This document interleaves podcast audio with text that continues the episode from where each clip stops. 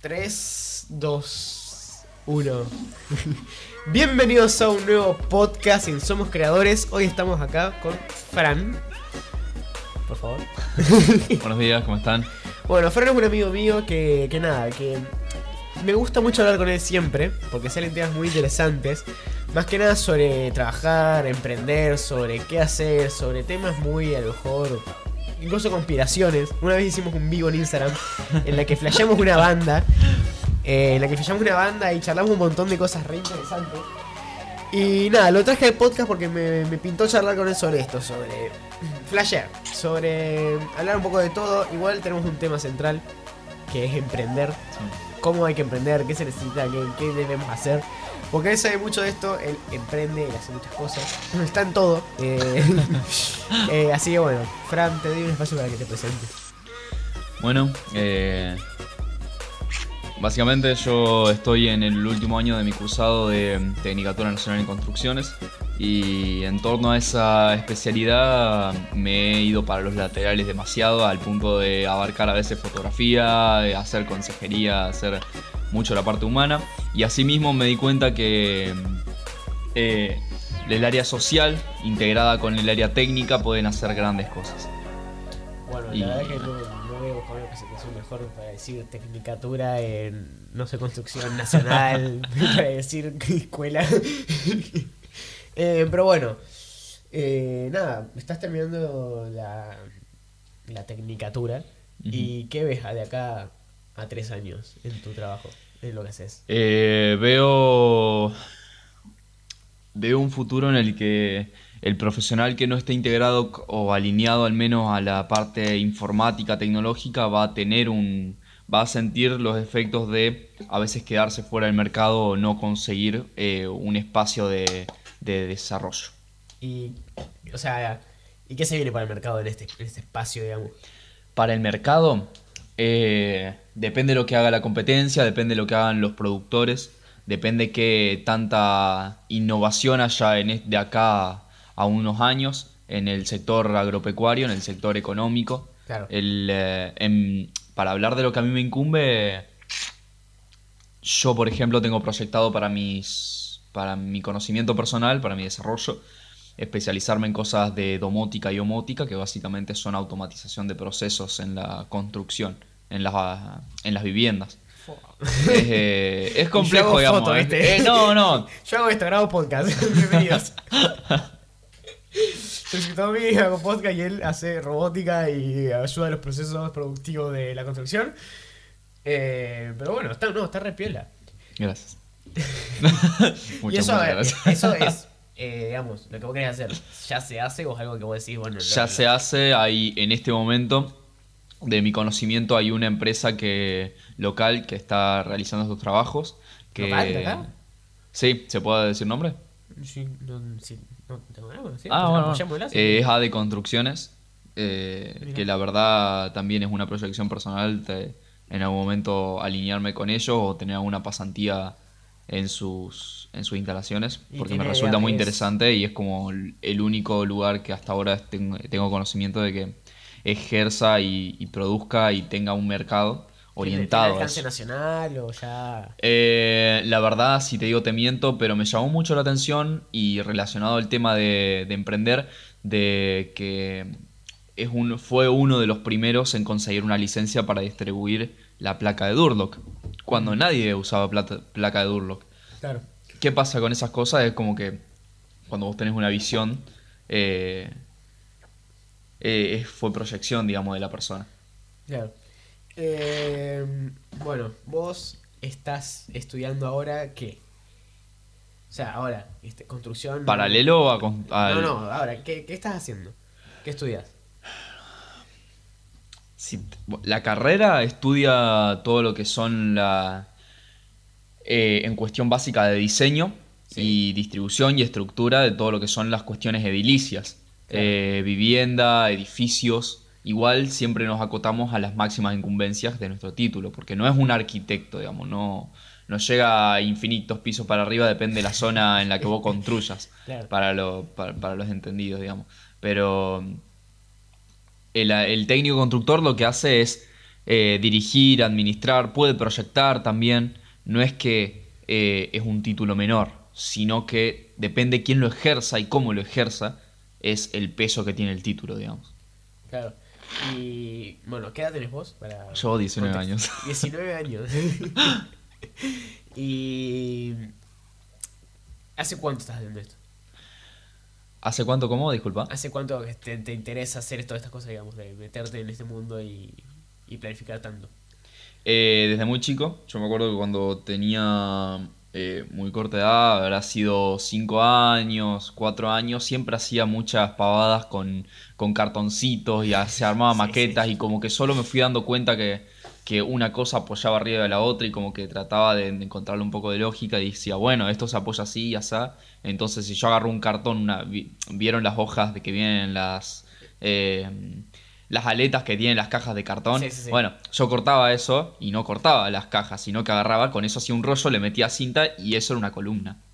Y la Ah, apoyaba. ya, ya de chico vos ya estabas haciendo este... Sí, hice, hice- y- hice una vez, hice una vez un edificio completo de cuatro pisos, de tipo a base de cartón, de placas de cartón, porque mis viejos antes eh, laburaban con, con todo lo que era importación-exportación, entonces eh, siempre había cajas. Entonces yo iba y rompía todas las cajas, me metía dentro de las cajas porque me daba el tamaño y hacía cagadas así, hacía pavadas.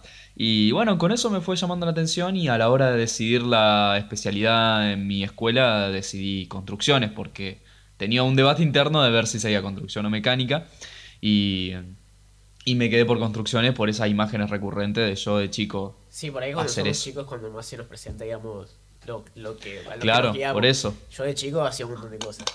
Pero de todo hacía. Y hacía ciudades, hacía de todo con los fotitos y con boludeces. Y siempre me, me- Yo era muy inquieto, era muy de, de hacer cosas. Y me encantaba desarmar todo, ¿sabes? Siempre, Sí, des- hasta hoy en día. Hasta hoy, lo- eh, ahí, ahí atrás tenemos una cámara, creo. Creo que está medio desarmada por ahí. Wow. Bueno, que, que digamos, me, me, me inquietó. Fue, después de ahí nunca más rompí una cámara, pero me, me inquietaba mucho saber que era una cámara. Pero, por ejemplo, yo rompía los autitos, pero para ver cómo eran adentro, me interesaba mucho el mecanismo. Sí, se puede que se, se caiga todo. Me interesaba mucho el mecanismo de las cosas. Entonces, como que, si bien no me dedico a esto, digo de que siempre fui de, de inquieto en ese sentido. Y también con, bueno, con lo que hago ahora. Siempre jugaba que era director de cine o boludeces así. Y creo que cuando sos chico se te presentan un montón de cosas. Sí, totalmente de acuerdo. ¿Qué, qué es emprender para vos? Es compleja la pregunta, pero mm, emprender para mí, a mi entender y, y por lo que yo estuve desarrollando eh, en diversos trabajos que, que he llevado a cabo, digamos, desde fotografía hasta hacer trabajos personales relacionados realmente con lo que estudio. Porque, a ver, vos siempre estuviste metido en algo. Siempre. Sí, sí, Siempre definitivamente sí. Siempre me gustó abarcar, abarcar mucho para, para, bueno, desarrollo personal, digamos, para conocer. Eh, pero volviendo a la pregunta, ¿qué es emprender para mí? Para mí emprender es hacer lo que te gusta y hacerlo profesional. Vieron que siempre, Claro. vieron que siempre está esa palabra profesional. ¿Qué es un profesional, digamos? ¿Qué es un fotógrafo profesional? ¿Qué es una, un, una consultora de recursos humanos profesional? ¿Qué es dar un consejo profesionalmente? Son profesiones, eso es. Eso es ejercer lo que te gusta y ejercerlo porque te gusta, digamos. Claro. Eso es emprender. Tratar de llevar adelante a- eh, proyectos personales y de desarrollo para cual uno tenga que hasta llevar adelante ciertos límites suyos y sobrepasarse. Es un crecimiento personal que haces. Emprender no solamente es, bueno, hago este trabajo y lo llevo adelante y creo un modelo de mercado y creo y, y gano plata. No, no, no.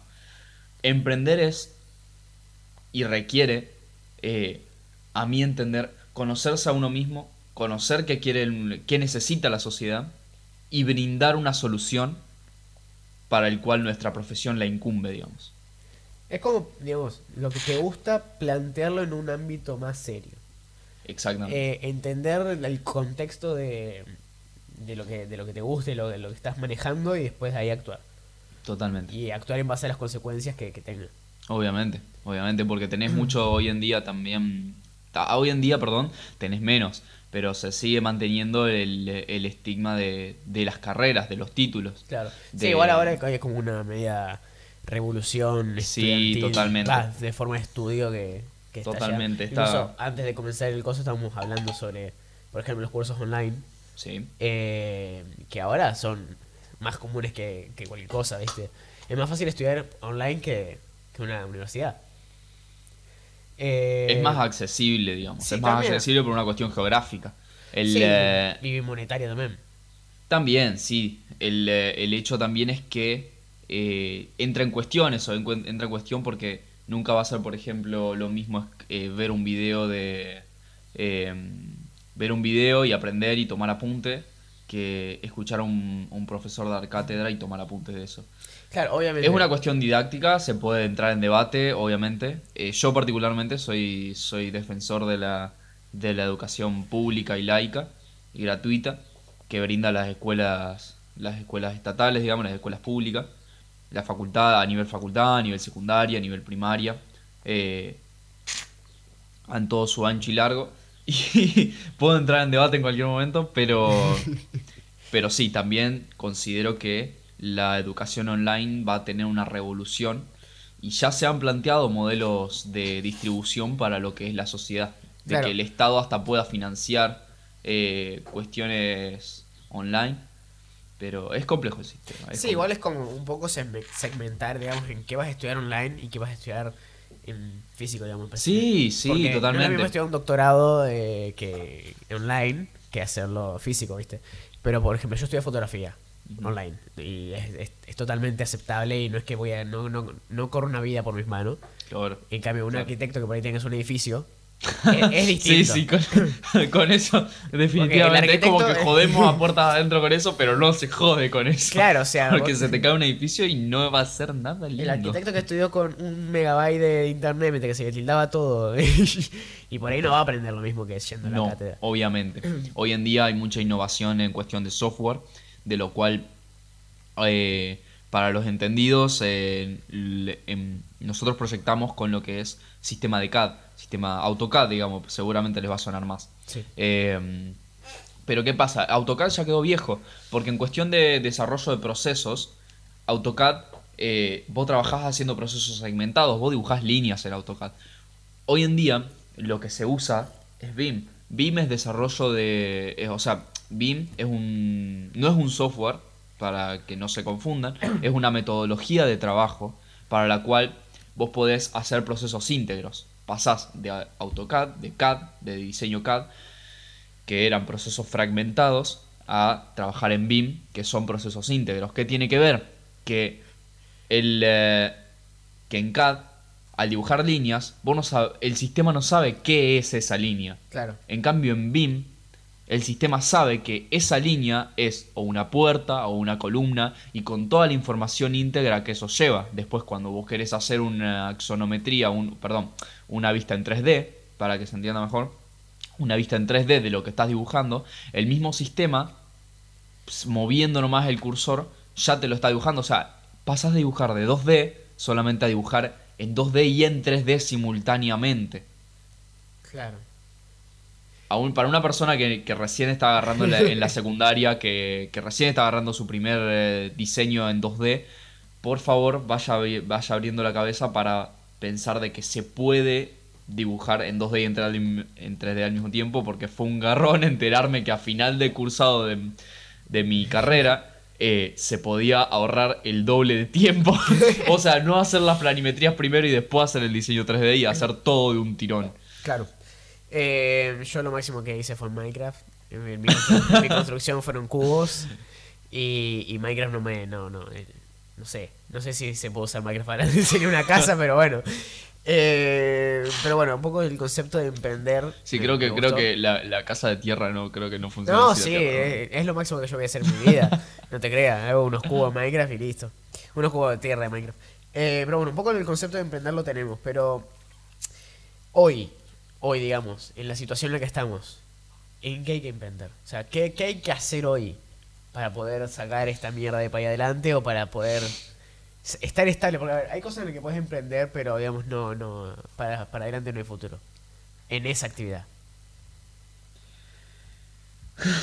bueno, Uy. eh, uy. Eh, primero decir que eh, lamentablemente es, es uno de los estigmas es que este país es una mierda y la verdad tenemos un país hermoso que tiene políticas económicas de mierda, eso Ahí sí, y que tiene una gestión eh, que todavía no sabe acomodarse bien, no sabe resolverse bien a- a- en sí misma y para puertas afuera. Eh, y eso se repercute en todo lo que son medidas a tomar en cuestión de políticas. claro. Y, vol- y yendo al núcleo de la pregunta, tenés. ¿Qué tiene que hacer uno para emprender y sacar este país adelante? Hacer lo que le gusta. Definitivamente la persona que quiere sacar el país adelante tiene que sacarse a sí misma adelante. Si no se saca a sí misma adelante, ¿cómo va a sacar un país adelante? Entonces vos tenés que primero conocerte a vos mismo, va de adentro hacia afuera. Cuando vos te conoces a vos mismo y sabés lo que te gusta hacer y estudias lo que te gusta hacer y desarrollás la profesión cualquiera de cualquiera sea en los ámbitos cualquiera sean, mientras que sea porque te gusta y porque te gusta, vos le vas a meter todo el entusiasmo. Y las personas que vean eso van a ver un ejemplo a seguir. Y van a ver un referente de cómo hay que hacer las cosas. Y ese es el ejemplo, o sea, el país se saca adelante dando el ejemplo. Y se saca y se hace el ejemplo haciendo lo que a uno le gusta y porque le gusta. Bueno, chicos, charlas motivacionales todos los martes a las 7 de la tarde en la iglesia. no, pero a ver, que es, muy, verdad lo que dice. O sea, todo lo que lo que implica que te guste y lo que vos- a vos te llene a hacer es lo que posiblemente saque el país adelante. Porque por ahí tenemos a esta sociedad harta y cansada de lo mismo todo el tiempo, pero ¿cuántos de nosotros estamos laburando 14 horas por día, todos los días en algo que no nos favorece ni a nosotros ni a nadie? Eh, un poco creo que a la gente de, la Argentina le falta ese espíritu de, querer emprender porque le gusta de, y no estar, yo, diciendo que no hay trabajo o boludeces. Si bien no hay trabajo, estamos en un país conflictivo, conflictivo eh, hace falta ese sentimiento de, querer emprender. Eh, pero bueno, ¿qué, ¿qué, ¿qué se sacrifica para emprender? O sea, vos en tu vida cotidiana, ¿qué sacrificás para poder emprender? Yo tengo una que seguramente la sacrificás. Yo tengo una que seguramente la sacrificás. Tu hora de sueño. Uh, la, es que la uno, mítica. uno deja de dormir mucho. Y es algo que yo comprobé bastante cuando empe- empecé con esto, boludo. Uno deja de dormir. Sí, eh, sí, no es tan así, pero sí. Sí. El, sh- cada uno tiene sus tiempos, cada uno se va tanteando a sí mismo cómo, cómo se siente cuando va pasando ciertas horas del, del día. pero en mi caso, ponerle, me, no me cuesta pasar una noche de largo No. diseñando No. diseñando con un AutoCAD, con un Revit, con una SketchUp, o sea, con un, algún software. AutoCAD no. AutoCAD no. AutoCAD no, AutoCAD no. Eh, no me cuesta de largo. No, uf. No, eh. No, eh. Anoche no durmió, lo podemos comprobar. No, hoy Eh. llegó dormido encima. Sí. eh, no me cuesta pasar de largo con un programa de diseño porque es como automático. Vos sabés lo que querés diseñar. El diseño tiene mucho de, de primero verlo en papel y cuando vos lo tenés en papel pasarlo digital. Pero el- vos me das una hoja de cálculo y yo me duermo a la, a la hora, a la hora y media, pasada, Bueno. ponele, pasada a las 12, pasada a las 1, pasada a las 2 de la mañana, ya, ya no estoy. Ya, Bueno, pero también ahí tenemos que diferenciar, digamos, en, lo- en que si lo que estás haciendo te gusta hacerlo o no te gusta. Pero digamos, si bien en un, en un emprendimiento, ponele que te gusta hacer lo que, te, lo, que, lo que estás emprendiendo, hay cosas que no te van a gustar. Obviamente. Pero yo me, yo me voy a que, de todas formas, estás sacrificando, boludo, una noche, un Ah, sábado, mal que, mal que todo. un eh, viernes. todo- la pregunta venía a qué sacrificaba. Claro, un no, obvio, pero tirando más a, la- a lo que pasó, digamos, anoche. No, no anoche, sí, a la noche. O sea, uno sacrifica, aunque le guste o no le guste, ese tiempo que está. Yo te juro dormir, boludo. Sacrificás mucho tiempo que otras personas ocupan la mayoría de las veces, en una cuestión de porcentaje, eh, ocupan o para salir, ocupan o para, para recrearse.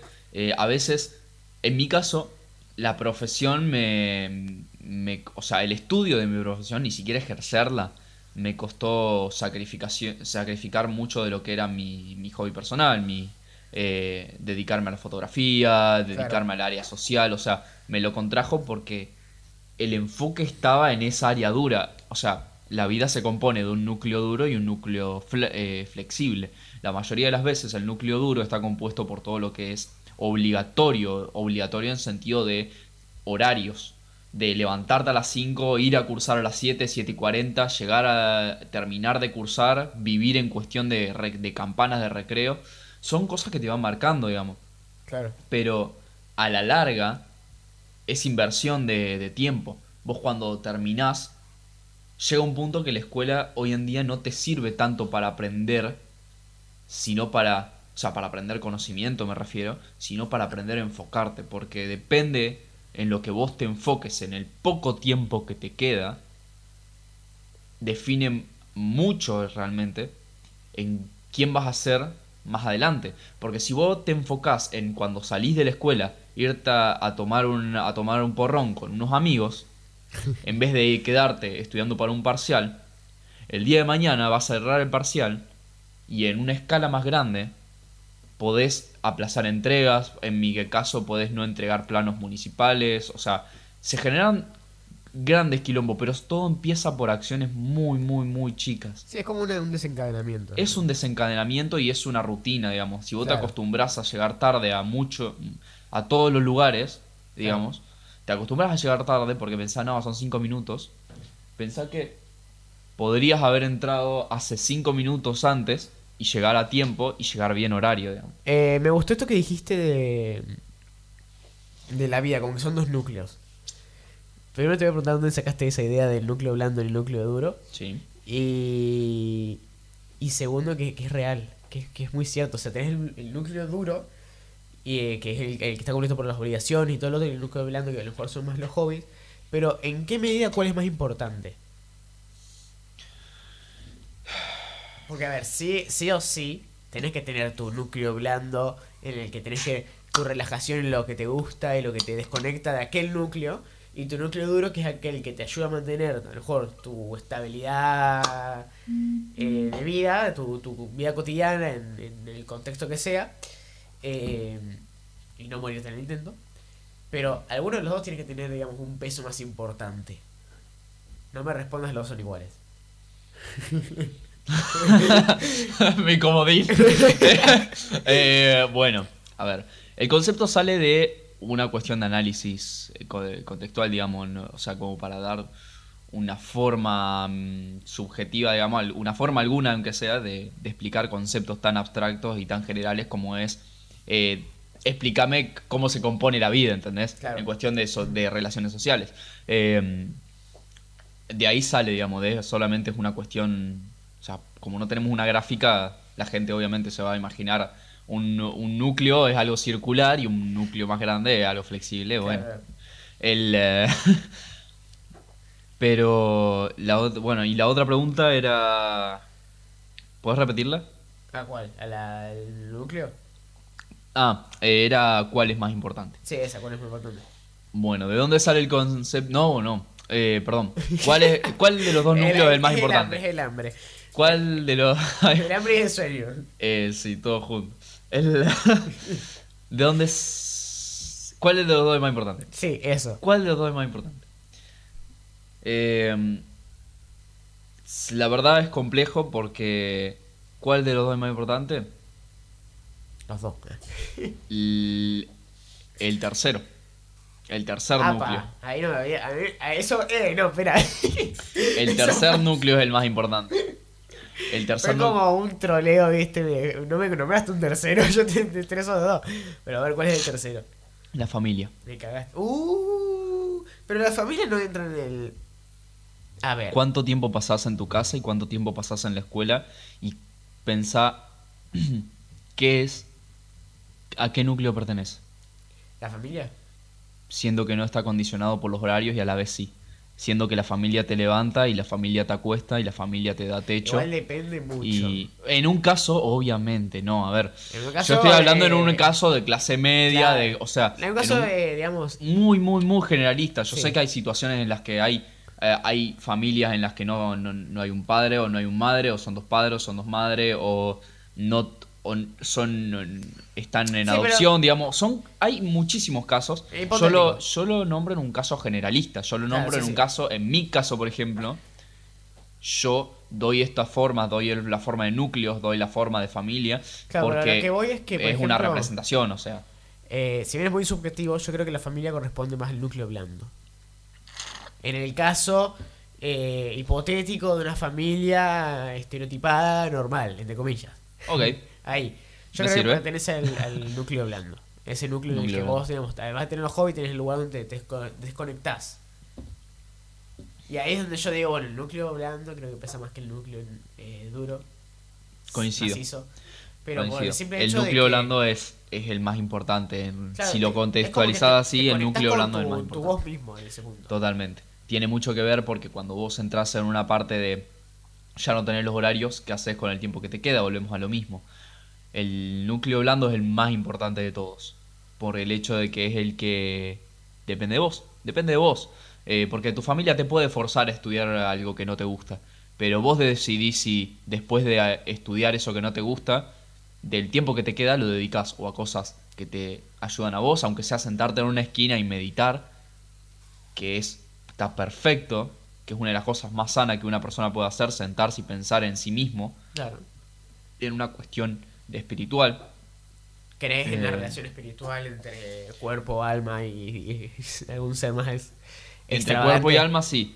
Eh, después, si querés entrar en cuestión de, de si creo que hay algo más grande. Bueno, ya, eh, esto ya me hace acordar al, al vivo que hicimos en Instagram. Mal, sí, sí, Bueno, sí, esto ya está, Esto es- esto es próximo- repetitivo, la Próximo, próxima. próximo Ah, sí, sí, sí. podcast eh, sale eh, debate Relación, religioso.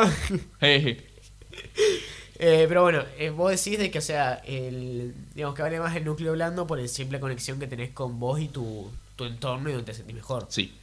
Sí, yo creo que igual, a ver, debe- debe- una estabilidad. El balance, hay. a ver, si tengo que explicar el balance, si, como para dar un cierre al tema, es el núcleo blando y el núcleo duro funcionan en forma simultánea y funcionan, y funcionan en forma interdisciplinaria. Cuando vos, el núcleo duro te sirve para que el núcleo blando no sea íntegramente blando. Claro. Que el núcleo duro sirve para darte una estructura y, dar, y decirte, bueno, levantate esta hora, acostate esta hora, tenés tales relaciones, o sea, podés tener tales relaciones en torno a tu, en torno a tu forma de ser.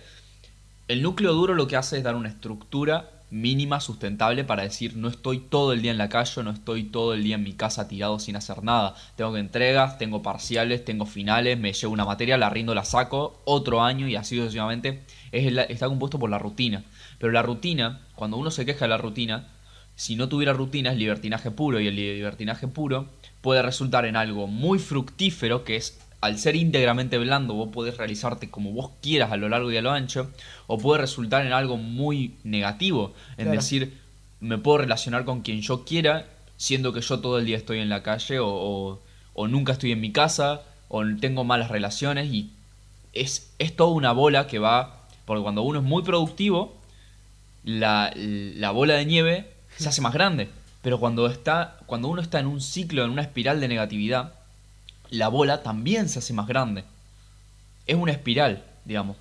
O vas muy bien o vas muy mal y todo depende de muy pequeñas acciones. El desencadenamiento que decía. El desencadenamiento, claro, esas pequeñas acciones y esas pequeñas acciones que dependen de vos están en un 80, 90, 95% en el núcleo blando. Así que chicos, Eh, no, me- me- Hagan lo que les muy- gusta. Muy bien, muy bien. Sí, o sea, hay que estar en un equilibrio. en un equilibrio. Pero los dos núcleos se necesitan el uno del otro para poder funcionar, digamos. Sí. Eh, pero siempre está bueno estar en conexión donde... eh, no, siempre está bueno estar donde vos te sentís con vos mismo. Es decir, donde estás bien. Exacto. Unas Eh, personas pueden estarse cómodas en el, en el núcleo duro, en la parte académica, en la parte dura, y hasta pueden tender, tender a tener un núcleo flexible Claro, un de- bipolar, dentro del núcleo, claro, dentro del núcleo duro. Por ejemplo, en mi caso yo me identifico con este último, con este último ejemplo. Yo- mi núcleo blando está en la parte académica. Yo me siento realmente realizado eh, haciendo cosas extracurriculares dentro de la parte académica. Claro. Asistir a congresos, asistir a charlas, hablar con profesionales, relacionarme con mi profesión. Y es como que cuando uno consolida, cuando se- el núcleo blando se hace un poco más homogéneo con el núcleo duro, siguen siendo dos núcleos. pero al menos tienen una correlatividad entre sí, al menos tienen cohesión, al menos son coherentes entre sí. O sea, cuando salís del núcleo duro, haces cosas relacionadas al núcleo duro que te gustan y las haces como te gustan. Vos en el aula estudias lo que vos te, lo que vos te gusta o lo que te... En el caso óptimo, lo que vos te gusta, digamos. En el aula Claro. estudias lo que vos te gusta. Claro. Y en el núcleo blando, ejerces tu profesión, qué sé yo, si estudias economía o algo relacionado a la contabilidad, vas y le asistís a tus viejos o eh, en, el, negocio haciendo los libros de contabilidad o haciendo algunos informes, porque a vos te gusta, digamos, te gusta estar ahí. Si vos estudias, en mi caso, tecnicatura, en un- construcciones específicamente, vas a, y te relacionás con profesionales en obras y no tenés ningún caso de familiar como es el mío, mis viejos venden electrónicos, cosas relacionadas a la electrónica. En mi caso, tenés que abrirte paso entre las personas indicadas que tienen relación a ese rubro Claro, y de ahí. es como que, camino. claro, vos, primero que nada, vos haces tu camino. Y segundo, pensá en lo que te gusta, porque cuando encuentres lo que te gusta, te vas a apasionar de eso. Y cuando te apasiones de eso, vas a encontrar un lindo equilibrio. Cuando te apasionas es cuando no, no, no notas horarios, ni fronteras, ni digamos. Y ahí es cuando pasa de largo Y perdés noche, sí, y ahí cuando se pone heavy, heavy, heavy. Ahí es cuando te ves tomando un monster, ahí cuando estás Sí, tomando ahí ocho- te- Sí. cuando estás más en la mierda Tomar- cuando estás más en equilibrio, es con- totalmente contradictorio. Eh, había una frase que decía que eh, solo los locos pueden lograr cosas. Es verdad. Que, que me, que me gusta mucho. Todos aquellos que se vuelven locos por las cosas, por lo, por lo que de verdad les gusta, son los que logran, digamos. Hay una Y- y anécdota. un poco eso se ve, digamos, en, en, eh, Steve Jobs y demás, ¿viste? La- Aunque Steve Jobs es medio controversial. Eh, pero El- hay, hay una anécdota que, que no pasó hace mucho tiempo. Eh, yo estaba en un aula y hubo- en, en una cuestión de, de, de distracción mía, digamos, en el aula, yo estaba viendo una noticia en el celular y me llama la atención una profesora. Y esta profesora, eh, por, de una cuestión de palabras que no eran, no eran agresivas ni nada, esta profesora me llama en, en, en en tono, eh, como es amigable igualmente, transgresor.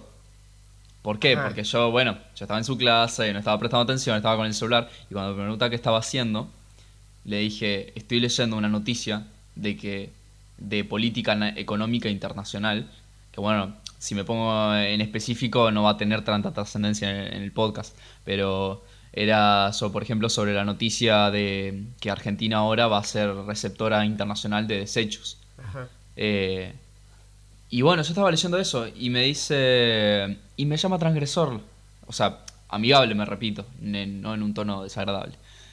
Eh, y yo me sentí realmente, realmente bien cuando me puse a pensarlo. Porque qué lindo que te llamen transgresor de hacerlas de forma amigable igualmente. Claro, sí, o sea. Qué lindo que te llamen eh, de una forma que vos te identifiques de pones en crisis algo, haces algo diferente. Qué lindo que las personas seamos diferentes, qué lindo que eh, uno pueda eh, tener la libertad, por así decirlo, de decidir.